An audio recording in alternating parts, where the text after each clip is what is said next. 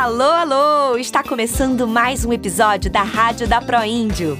Hoje vamos falar sobre o Censo Demográfico 2022, que já começou e que pela primeira vez vai reconhecer a população quilombola. Pois é, essa é uma grande conquista para os quilombolas que poderá ajudar muito nas suas lutas e reivindicações.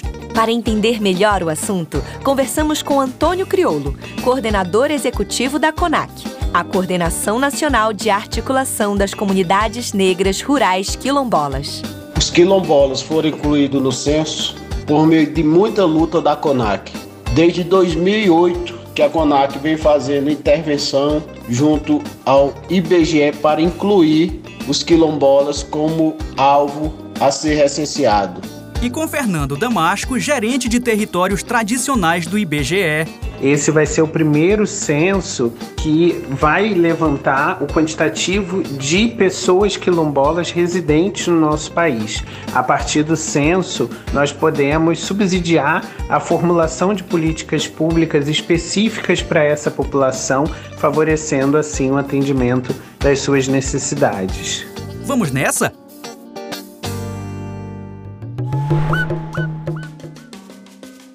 Censo é uma pesquisa nacional realizada a cada 10 anos pelo IBGE, o Instituto Brasileiro de Geografia e Estatística, órgão da Administração Pública Federal, vinculado ao Ministério da Economia. O último foi feito em 2010. O censo deveria ter sido realizado em 2020, mas foi adiado por causa da pandemia da Covid-19. E em 2021 foi adiado novamente por falta de recursos do governo. Por isso, está sendo realizado só este ano.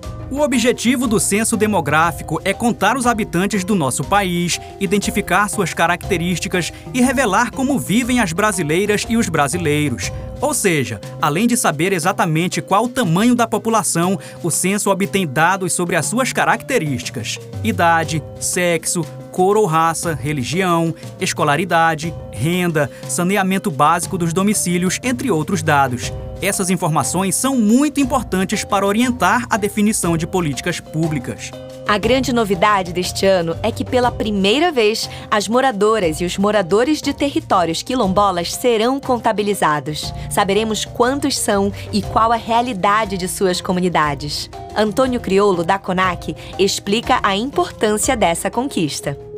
As informações coletadas pelo censo serão informações qualificadas de quantos são os quilombolas, de como vivem esses quilombolas. E nós do movimento quilombola vamos utilizar esse número para lutar por política pública, lutar pelo nosso direito a estar no nosso território, lutar pelo direito ao alimento, lutar pelo direito à saúde, pela educação e por todos os direitos que até o momento vem sendo negado a essa população. Fernando Damasco, do IBGE, reforça a importância dessa informação. Então, a realização do censo ela é uma primeira resposta, né? um primeiro momento em que a gente vai entender como essa população está organizada no território nacional, como ela se distribui nas unidades da federação e, portanto, como eu posso estruturar políticas públicas específicas para atender às suas necessidades. O censo é, portanto, uma porta de entrada da população quilombola para um conjunto de acessos que antes é, lhes eram é, impossibilitados por uma ausência de informações sobre o quantitativo e a distribuição dessa população no nosso território. Os quilombolas serão identificados através de duas perguntas: Você se considera quilombola? E qual o nome da sua comunidade? Mas como funciona a coleta de dados para o censo? Fernando Damasco, do IBGE, nos explica. A coleta dos dados do censo ela é feita através dos recenseadores. Esses recenseadores eles são treinados acerca de quem são os quilombolas, quais são os seus direitos fundamentais, como chegar nas comunidades, a importância de procurar sempre a liderança quilombola, de explicar para as lideranças o que é o censo e como que a coleta vai ser realizada e somente depois dessa conversa conversa inicial com a liderança, iniciar o trabalho de coleta dos dados. Essa coleta ela é realizada de casa em casa. Então, os recenseadores visitarão as comunidades e eles precisarão ir a cada casa da comunidade. E ali eles vão aplicar um questionário bastante detalhado sobre as pessoas que moram nas casas, perguntas é, que envolvem a data de nascimento, qual é a relação de parentesco entre os moradores, as características dos domicílios, o acesso à escolaridade, à saúde, às condições de trabalho e outras perguntas sobre o modo de vida da população quilombola. Para preparar o censo, o IBGE fez um mapeamento prévio de onde estão os territórios quilombolas foram identificadas 5.972 localidades quilombolas e 2.308 agrupamentos quilombolas. O IBGE chama de agrupamentos quilombolas aqueles locais em que há 15 ou mais pessoas residindo em um ou mais domicílios próximos e nos quais as pessoas estabelecem laços de parentesco ou comunitários. O censo visitará todos os territórios mapeados. E se por acaso a sua comunidade não constar no levantamento prévio do IBGE, mesmo assim, você e sua comunidade têm o direito de informar ao recenseador que são quilombolas. Então ficou claro como a coleta vai funcionar nos territórios. Mas e para os quilombolas que moram fora da zona rural? Os quilombolas que não residem em seu território têm o direito de se auto-identificarem no questionário como quilombola.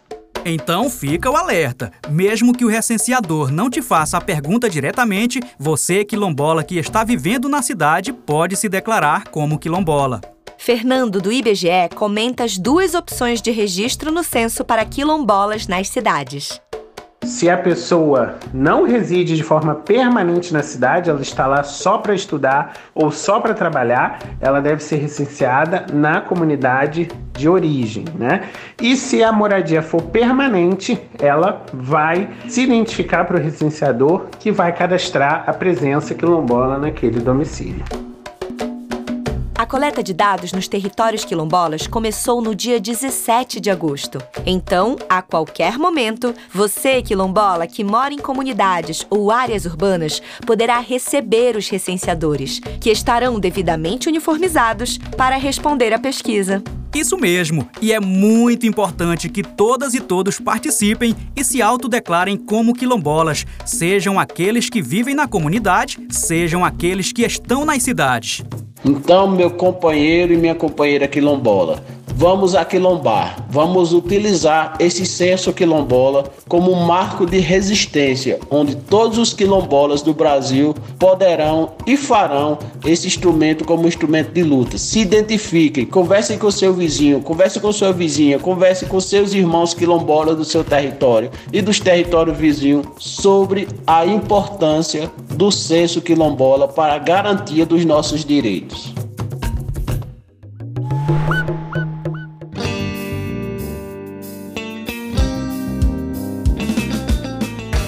É isso. Quando os recenseadores do IBGE baterem na porta de vocês, participem da pesquisa e se identifiquem como quilombolas. Obrigada por escutarem e até a próxima!